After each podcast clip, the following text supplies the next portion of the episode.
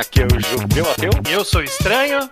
E este não é o mangá ao quadrado exatamente, né? Estranho. É, ainda é, mas é, é, é meio. É meio, é meio, exatamente. É um ponto. É sempre o, o número do podcast ponto 5. O que, eu, em algum senso, é um pouquinho. Eu me arrependo um pouquinho só disso. Porque, tipo, parece que. Ah, é, é um extra daqui.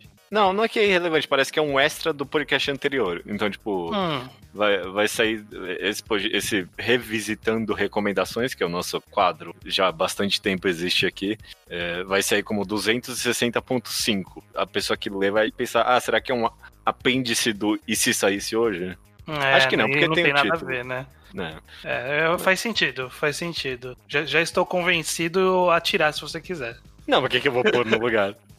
só Mangal Quadrado Pocket revisitando recomendações, sem ah, número esquece nenhum. o número. É. É, porque eu... não, tem, não tem diferença de qualquer jeito. É, beleza, é. eu vou fazer isso. Não sou contra, já me convenceu já. Nossa, caraca, aí ó, começamos maravilha, uma maravilha. Esse, esse podcast tá pronto para ser o melhor de todos. E uhum. revisitando recomendações, ele é bom porque dá para entender pelo título sobre o que, que é. A gente grava podcast há oito anos, quase, e. Na minha mente, eu tô gravando podcast há seis anos, já faz três anos já. é, é, tá quase isso mesmo. tá quase isso mesmo. E toda semana, pelo menos era, agora uma semana sim, uma não, a gente recomenda um mangá. Então, tipo, é muito mangá que já foi recomendado. Esse é sei lá qual revisitando é, tipo, é um. Esse eu, é o nono. Esse é o nono e a gente não tá nem perto da metade. Não, a gente tá perto da metade dessas recomendações. Tá mais ou menos perto da metade. É, não tanto, não tanto. Acho que a gente tá na metade, num quarto. Não, um pouco mais. Não, um terço. Um, um terço. terço. mais ou menos. É. É. Enfim, essas recomendações que a gente vai comentar aqui, faz tempo que a gente fez elas. Faz tempo que a gente ah. leu alguns desses mangás. Outros não, né? Tem algumas coisas. Esse programa tem várias surpresas para mim. Sim. E a gente quer ver e aí, o que, que, a gente acha? A gente ainda recomenda? Qual a perspectiva a desses do, mangás? A visão dele mudou ao longo desse tempo todo. Exato. Melhorou, piorou, esse tipo de coisa. Vamos lá então, estranho. Você me, me inicia aí com o Mangá Quadrado 81. O Mangá Quadrado 81, Profissão Mangaká. Foi um podcast bem interessante, eu me lembro. Aham, eu também. E nessa ocasião foi uma recomendação minha do mangá chamado Chique, Uhum. S-H-I-K-I. É um mangá escrito, na verdade, é a adaptação de uma novel escrito pelo Fuyumi Ono e é desenhado pelo Ryu Fujisaki, que é um queridinho meu. Uhum. Ninguém mais gosta dele, só eu. Não é verdade. O Nintakun sou... gosta também. Deve gostar. É, é. Mas eu sou meio sozinho nessa, nessa obsessão. Meu meu prazer de, de ler Ryo Fujisaki de forma geral, que é o mesmo autor de Hoshineng, Sakura Tetsu Taiwan, e aí tem o Shiki, que foi uma obra que ele lançou na, na Jump Square, completo em 11 volumes. Basicamente, Shiki conta a história. É uma história de vampiro, já vou te começar por aí. Ele é uma é. história de vampiro cujo cenário é uma vila isolada lá do Japão. Uma vila, tipo, nos tempos modernos, mas é aquelas vilas bem de interior, no meio das montanhas, que tem 1.300 habitantes, que todo mundo conhece todo mundo. Aquelas cidades bem, bem interioranas mesmo. E é basicamente é. uma história de uma família de uma família de vampiros que se muda para lá e aí as pessoas começam a morrer. Só que eu, eu dei um spoiler, porque o primeiro volume não diz isso claramente. É, Acaba sendo bastante mais, tipo, um thriller uhum. barra um terror da vida, assim, eu diria. Uhum. Eu acho que na época que você recomendou Chique eu não tinha lido, desde então eu li. Uhum. É, de tudo que eu li do Fujisaki, não é muita coisa, Chique eu, eu acho mais interessante. Tipo, uhum. eu, eu, gosto muito mesmo da arte dele nesse mangá, ela é constantemente Sim. estilizada no ponto correto para mim. Uhum. É, uma, é uma história bem decente, eu, eu diria, hoje em dia. Tipo, eu olho para trás e eu penso, ah, não, Chique era bom. E eu não lembro quase nada da história, tirando cenas emblemáticas, né? É, ele tem algumas cenas muito boas. Eu gosto porque hoje em dia, de um, de um, do, da, na, na, era moderna da cultura pop, a gente vê muitas histórias de vampiros sob a perspectiva do vampiro. Né? O vampiro ele começou aos poucos deixar de ser o, o, o monstro que está sendo enfrentado é. ali, né? E aqui em Chique volta às origens de Drácula de Bram Stoker, que, que é tipo. É, é, é, é, meio que uma peste que chegou aqui e tá matando a gente, sabe? Sim, como, sim. como a gente vai lidar com isso, né? Como sociedade. Primeiro, entender o que tá acontecendo, porque ninguém sabe. E posteriormente, quando quando se revela essa existência, como eles vão lidar com isso. Eu acho que, que esse é um ponto de vista interessante de revisitar, de, de ter essa perspectiva Sim. do humano como, como presa. É, e eu, eu gosto, eu gosto de Chique. Eu reli só o primeiro volume aqui para lembrar do clima. E eu lembrei do, da coisa que eu mais odiei na época que eu foi os scans que foram feitos, eram muito ruins a qualidade. Ok, tipo, não lembrava disso. A qualidade da imagem é muito ruim. Tipo, o preto e branco não tá muito destoante, tá meio. tá meio, sei lá, pixelado, tá, tá, tá meio estranho, não tá tão legal. Mas uhum. dá pra ler, dá pra ler, tranquilamente. Mas eu queria, eu queria muito que Chique tivesse uma versão física para eu poder lê-lo. Recomenda ainda, então? Recomendo. Ainda tá nas recomendações. Ainda gosto do Rio Fujisaki. É, tava vendo aqui o próximo, que é o Mangá ao Quadrado 82 Abara, mas a recomendação não foi Abara, a recomendação foi Frésia, Uhum. E, e Fresia, ele é de um autor que pensei que ele é uma criatura parecida um pouco de alma com o Ryo Fujisaki, porque pelo menos no sentido de Chique, que é uma criatura do finalzinho dos anos zero, né? Finalzinho uhum. dos anos 2000 ali, e era, tipo, os dois são autores que eram muito queridos nessa época e até, sei lá, uma boa metade ali da década passada, no caso. E hoje em dia, sei lá, ninguém comenta muito desses caras, tipo, eles sumiram um uhum. pouquinho. É. O Jiro Matsumoto de Fresia é a mesma coisa, ele era super super queridinho entre os cults na época que eu comecei a ler mangá. Você deve ter visto, além de Fresia, outros mangás dele por aí. Wendy e Netsutai no Citron. Umas coisas assim, tiveram uns muito queridinhos entre os hipsterzinhos. É, sim, o próprio Fresia, ela, ele era ele era muito citado. Tipo, é? Ele teve um período que ele era um daquela do, do pacote underground. Você entrava no underground, tinha ele lá. Eu tava esses dias. Esses dias, na verdade, não, hoje, eu tava dando uma olhada na minha wishlist do Manga Updates. Eu tava dando um trato lá, porque tem um monte de coisa que eu coloquei há muitos anos lá e eu nunca olhei de verdade e vi se eu queria ler ainda ou não. E aí eu passei por uns nomes que estavam na categoria Freze, assim, que era Dragonhead, Ciguatera, Believers. tipo, é uns mangás que, tipo, existiram muito como, caralho, isso aqui é a efervescência do underground do momento.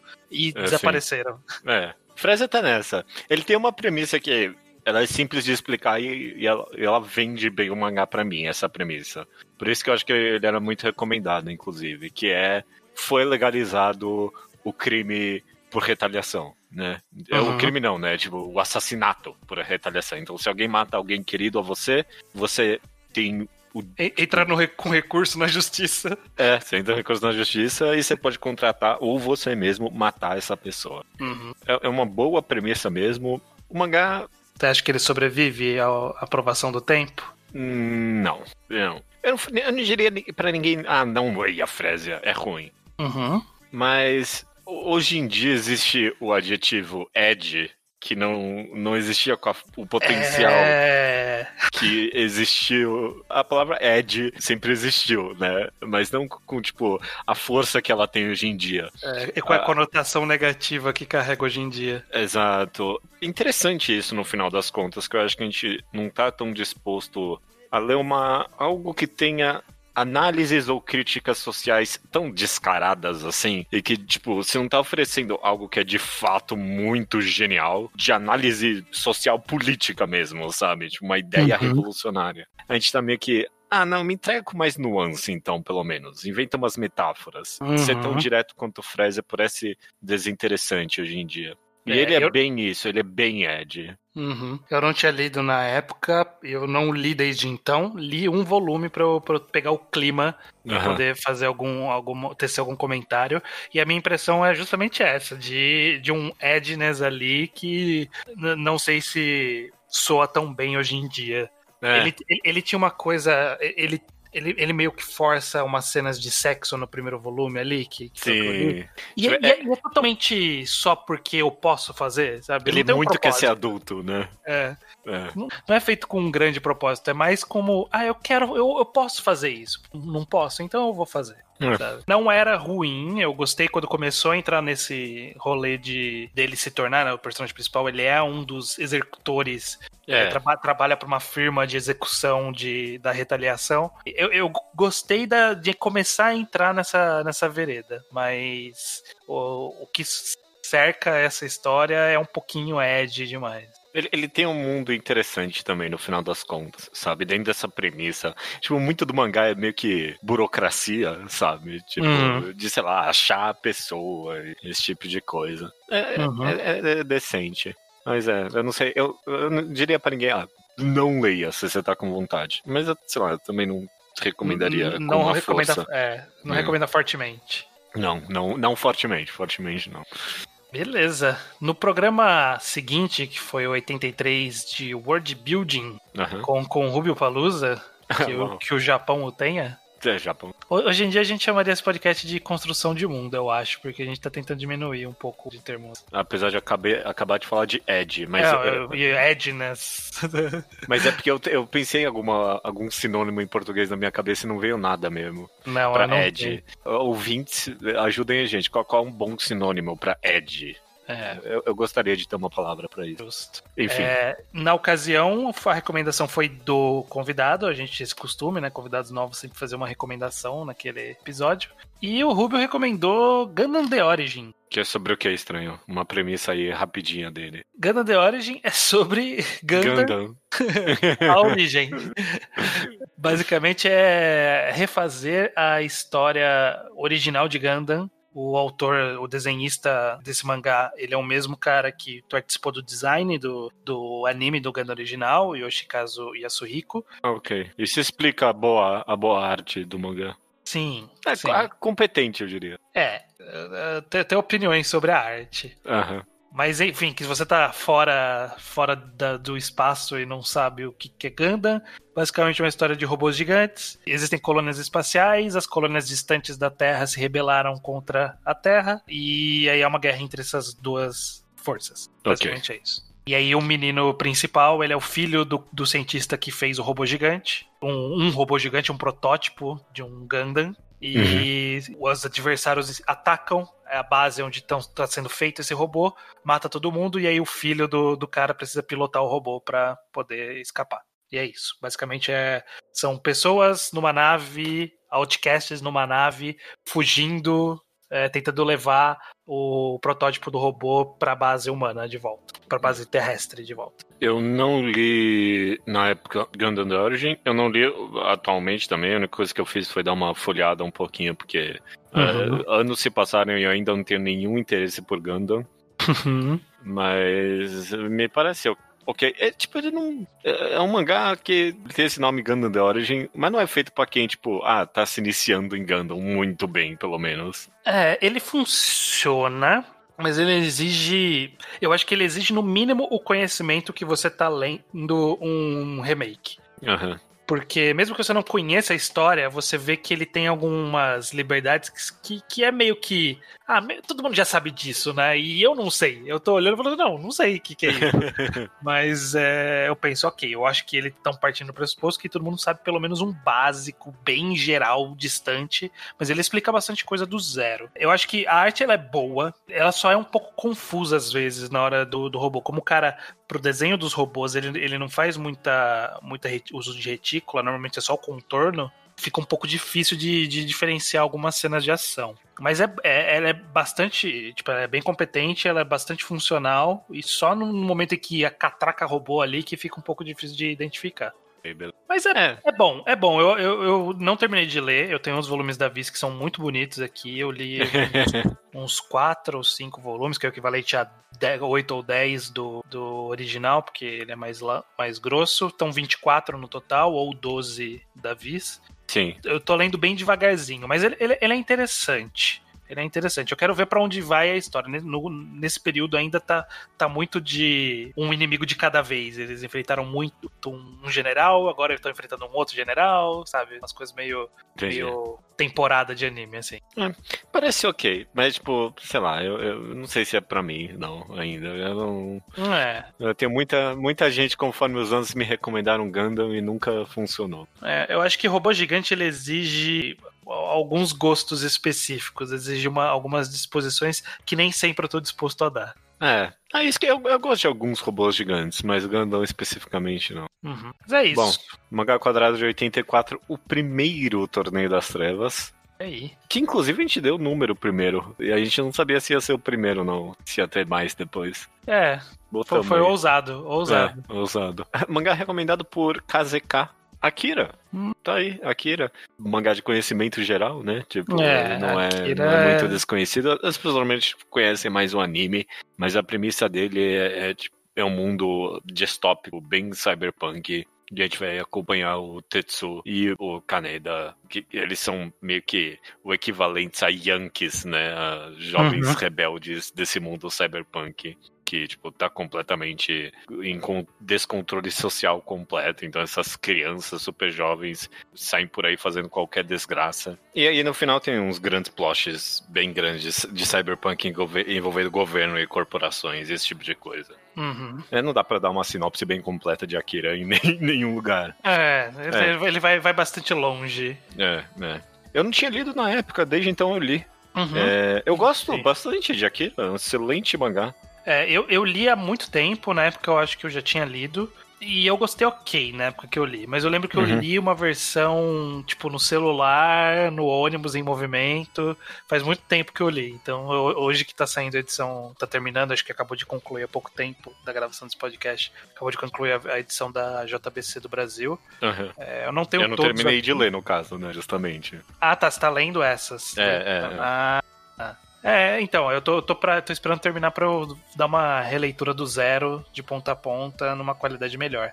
Mas era legal, era bacana. Eu, eu gosto de como a história avança para além do filme. Bem inesperado os caminhos que essa história toma no final das contas. Esse Sim. é algo que eu não esperava. Bom, Alguns focos diferentes, né, do que... É. O, o, filme ele dá uma impressão que ele é muito sobre uma coisa, mas o, o quadrinho ele vai muito além daquilo. É, quase uma crítica social mais completa, eu diria, o, o, o quadrinho, sabe? Uhum. Tipo, se a gente tá falando sobre Ed, o filme aqui hoje em dia, ele é, ele, ele, ele que é o Ed, e o mangá acabou sendo uma crítica um pouquinho mais com uhum. nuance hum. e você acaba tendo que analisar bastante para sacar quais são as mensagens. Eu gosto, eu gosto. Sim, sim, é um, é um, é um bom mangá, é um bom mangá. Não, não é. ninguém, ninguém precisa que a gente fique é. elogiando a Akira aqui. Não é, não é por falta da gente falar que as pessoas vão, vão não ler Akira. Não, é, exato. Conhecido demais, até eu diria. É, ele, se, se tem algo para dizer, que ele é superestimado, sim. Ele é assim. Ele não é tão bom quanto todo mundo fala que é.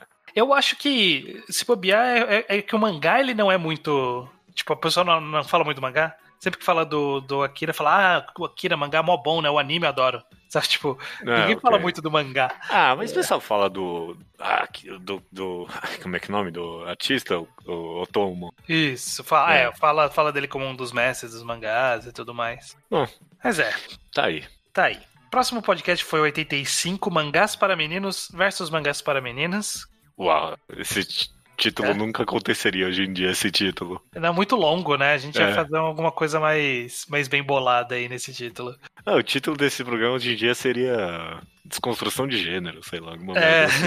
uma coisa querer dizer exatamente o que a gente queria dizer e não precisava dar essa volta toda. Uhum. É, a gente recebeu a participação da Gabriela Negro, que era colunista Sim. do Guiabô na ocasião. E ela, como convidada também, foi, recomendou o mangá Ooko, The. Inner Chambers. O Sobre o que, que é? Ooko, ele conta uma história alternativa do Japão feudal em que uma doença matou a maioria dos homens, assolava só os homens, e aí ficou numa proporção meio que quatro mulheres para um homem. E o Japão se tornou, o Japão feudal se tornou uma sociedade matriarcal. O shogun é mulher e no caso ela tem o direito de ter um harém, como se fosse um harém, Sim. numa uma câmara secreta, o Inner Chambers, o Oco. Ele é o lugar onde ela mantém o harém de homens dela. E basicamente vai contar essa história desse mundo diferente aí. Eu não li. Eu também não. Oco. Li... Não sei, nunca saiu scan desse mangá, a verdade é essa também. E é, não, tem... não tô na condições de comprar de fora. Não, ele tem scan, ele tem scan ah, no, tem... no mangá Madokami. Ah, ok, beleza. Tem Deve scan ter... dos volumes oficiais, no caso. Então, não, eu não, não leio, eu tenho que olhar aqui com calma se é dos é, volumes okay, oficiais. Beleza. Ele existe, existe scans, eu vou confirmar se é Davi. Mas eu comecei a ler, eu baixei e comecei a ler, é, é o Davi. Só que eles tomaram uma decisão péssima de que, como é uma história antiga, vamos usar o inglês arcaico para contar essa história. Uh, e aí, tipo, foi 50 páginas de eu sofrendo até eu falar assim: ah, não dá, não dá, desculpa. Não tem essa disposição para ficar lendo So Your Mother. Não, não, não, dá. Não dá. É péssima aí ideia. Eu, aí eu desisti. Achei, achei uma escolha muito ruim. E eu Se acho fosse um português mais... arcaico, você acha que você aguentaria? Talvez. É uma boa pergunta. No, talvez. No, talvez, né? Porque eu, em português arcaico eu estaria mais acostumado de é. identificar as palavras olhando. No inglês arcaico não dá pra eu só dar aquela lida de passar o olho na palavra, Sim. entender ela. Sim. Porque eu passo o olho na palavra, eu achava que era, tipo, lá, pensamento ou, ou apesar, mas era you. Só que era o uhum. estou Aí, ô oh, caralho, peraí, eu tenho que ler com calma, porque eu não tô entendendo o que tá falando. É, ok. Então, é, ok, é difícil, difícil recomendar assim então, mesmo. Então, não, não dá para recomendar ou desrecomendar com base nessa experiência, infelizmente. Só se um dia sair no Brasil uma tradução melhor. Não acho provável que saia. Não, eu também Mas, não. quem sabe, né, um dia. Beleza, cara. Próximo podcast é o Mangá Quadrado 86, Pirataria. Uhum. E o mangá recomendado foi você que recomendou a Chita no Joey, cara. Olha aí. Olha aí.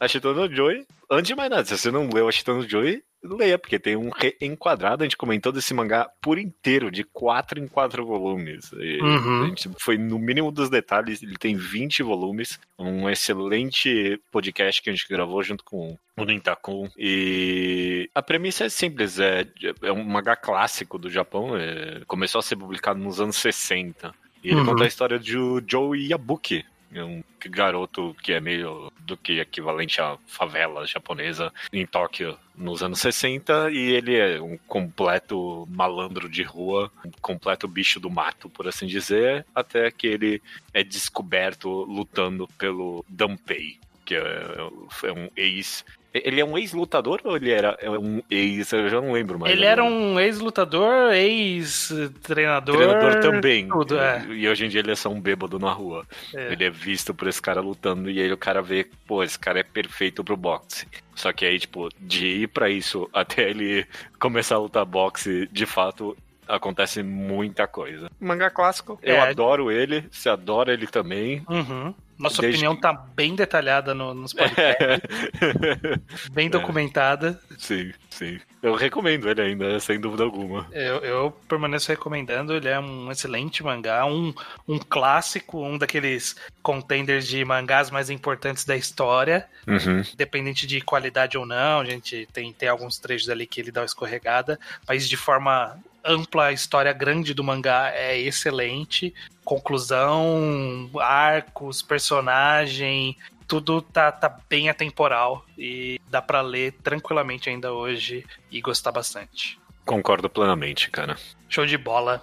No episódio 87, eu não sei em qual desses que foi, mas acho que foi nessa no pacote dos 80 que a gente juntou os blogs no ao quadrado. Foi em algum momento desses, porque Ah, não, é, não, tanto que a gente, eu perguntei isso outro dia desse num quiz. Ah, é, e eu já não lembro mais agora. esqueci também. Mas é um desses aí que a gente juntou. É. É, mas no episódio 87 foi discutindo na internet que é, é, era, era um programa sobre exatamente o que o título diz. Exato. E você recomendou o mangá Rita Rita. Sim. Que ele pode ser chamado também de La Pomme Prisionnaire. não sei porque, não sei porque o meu mangá update está assim. Não, o meu também tá. La Pomme Prisionnaire. O Rita Rita ele é um mangá do Kenji Tsuruta, que é o mesmo cara que fez Emanon, todas as, as histórias de Omoide Emanon, Zorai Emanon, etc. E assim, basicamente, sabe aquele, aquele meme do fotógrafo que só fotografa a mulher pelada fumando maconha na, na varanda? Sim. Esse é o equivalente em mangá do. Sim, sim. sim. É basicamente mulher, mulheres. Parece a mesma em vários capítulos, mas às vezes muda. Mas mulheres peladas com gatos, é isso. Mulheres Peladas com Gatos, esse é exatamente é a descrição perfeita para esse mangá, um volume só. E é só isso, é só isso mesmo. É, só tipo, isso. É, não, não, é verdade, porque parece, falando assim, parece que é literalmente só um artbook de mulheres peladas uhum. com gatos. E não é, tipo. Não é, tem... embora seja também. Embora seja também, exatamente. Mas tipo, são várias historinhas curtas, tipo, Sim. dessas mulheres aí com gatos mesmo. É, com uma pegada meio mononoaware, de Sim. você ficar curtindo Sim. a vida, a paisagem, o ambiente, andando a esmo, olhando a paisagem. É isso, ele é um bem de contem é um mangá muito de contemplação da, das paisagens, das mulheres e dos gatos. É isso. Exatamente. É, é, é super sente bom um mangá, sabe? Você lê é. ele e você, ah, nossa, que gostoso, sabe? Um uhum. bom mangá. É, é um mangá gostosinho de ter na sua história de leituras. É, é, é concordo. Uhum. Mangá quadrado próximo é 88, Mangá versus Animes 2, Animes for Haters. Uau, ok. Uhum. E o mangá não foi. Ah, esse, esse mangá foi desrecomendado, porque não é um mangá. Né? Exatamente. Né? Esse Exatamente. mangá não é um mangá, é um anime. Foi o único caso de um não gibi, sendo uma não arte sequencial, sendo recomendado no mangá é, Embora a animação seja arte sequencial também. É, não, a única, o única caso de arte sequencial justaposta, né? Justa, não justaposta nesse caso. Não justaposta. Nesse caso, okay. nesse caso ela é sobreposta. Beleza. Recomendada no mangá ao quadrado pelo Guiabo. É, mas foi porque justamente foi sobre anime versus mangá e ele recomendou Páprica. Exatamente. Eu ia falar um excelente anime do Satoshi Kon, mas eu, eu, vi quase a filmografia inteira dele e é o que eu menos gosto é Páprica.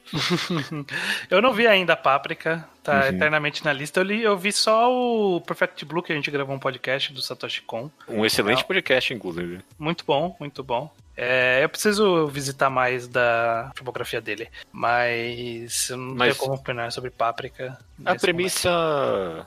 Momento. Nossa, foi... É Inception. É Inception, é. A premissa é Inception. É isso aí. É um detetive. Tipo, não é Inception, porque a, a missão dos caras não é, não é entrar na cabeça e mudar a memória de ninguém. Tipo, ele é um detetive de sonhos, essencialmente, o protagonista. Uhum.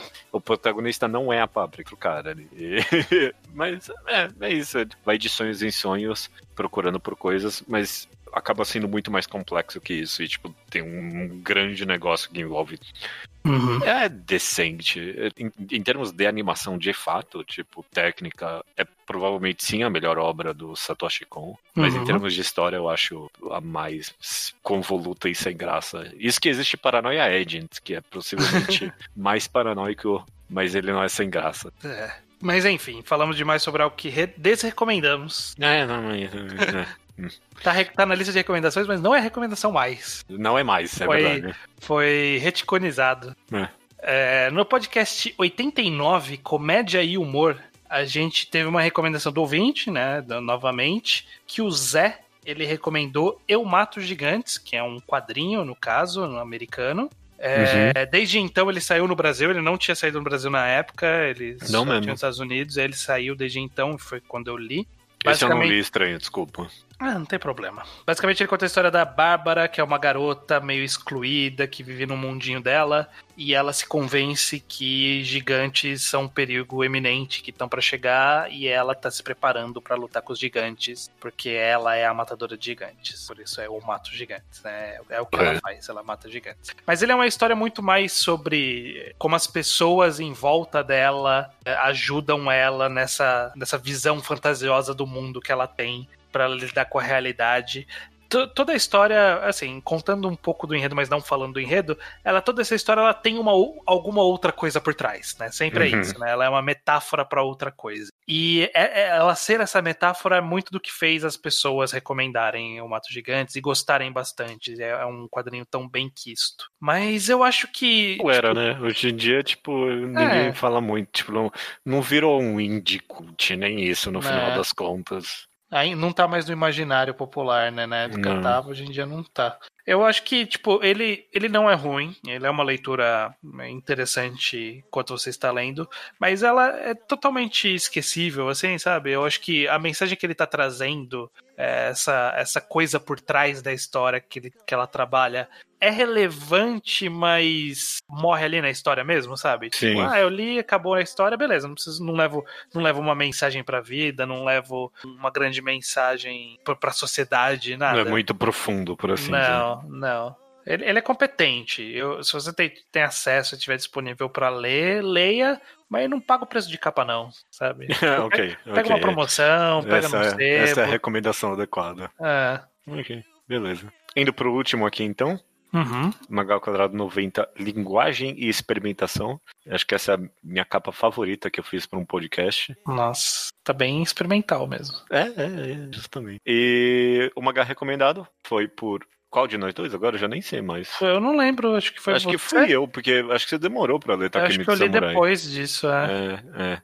Enfim, essa é a recomendação. É, vou ver qual é o próximo podcast, aí eu descubro. Que é pelo próximo da. Ah, minha internet tá ruim, não vai dar pra ver qual não, é o próximo. Não, o próximo.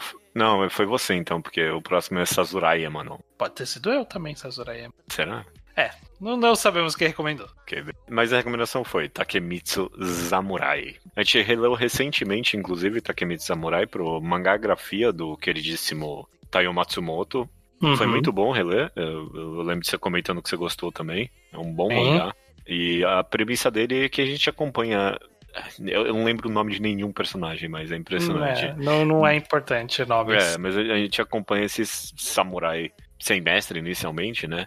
Que ele é muito forte, mas ele resolve ficar meio que pacificamente, pelo menos inicialmente, dentro dessa vila e cuidar das crianças, sabe? É, vira um professor ali. É. Fica de boa brincando com os gatos, curtindo a vida, indo no puteiro.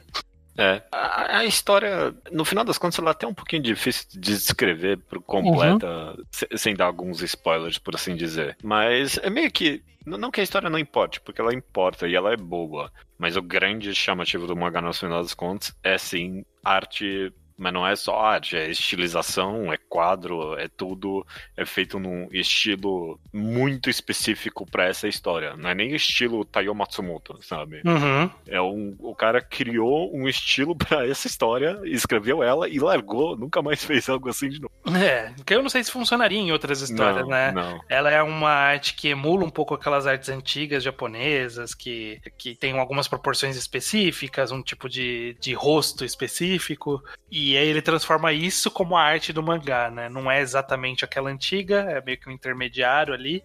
Uhum. E funciona muito bem. Funciona excelente para esse tipo de história, justamente. O tipo de personagem que traz. Então tem o cara que é meio. O Matsumoto ele tinha isso de desenhar uns personagens meio estranhões, assim. E aí ele tinha um personagem que era o braços, pernas compridos, aquele cara que usava uma lança. Sim, sim. E que funcionava perfeitamente para essa arte. Em qualquer outra arte não funcionaria. Não, Nessa não. arte era um personagem maravilhoso. E aí tinha lança enorme ali e tal. É muito bom, muito bom. É, é uma boa história, eu gosto de Takemitsu Samurai ainda. É. Eu não terminei de reler pro, pro, pro Manga Ah. Eu comecei a ler de novo, mas aí como a gente tava naquela maratona de ler uma caralhada ah, é muita coisa. É, eu deixei pra, pra continuar em algum outro momento. Mas é muito bom mesmo tá, o Takemitsu Samurai. Ele, é, ele, tem, ele tem uns quadros muito emblemáticos, um, é, uns trechos muito específicos que são lindos de ver. Sei lá, daqui a 10 anos você pode voltar para mim e perguntar: Ah, me, me falar qual é a história de Takemitsu Samurai. Eu não vou saber responder. Mas se você me falar, me descreve 10 páginas, eu vou. Eu vou descrever 10 páginas de Takemitsu Samurai, porque ele, uhum. é, ele, tipo, ele é muito bom e ser icônico mesmo e emblemático, Sim. sabe? Ele é bom nisso mesmo. Fica, ele, ele fica na memória. Ele fica é, na memória. Tanto que é. ele está até hoje com bastante força. Tá ok, a gente releu há pouco tempo. Isso ajuda bastante. Não, mas é. Mas ele, está, ele estava, sempre esteve na minha memória. Na minha também. Sei lá, é engraçado. A gente, a gente falou bastante sobre o Zeitgeist, né? Se tá ainda ou não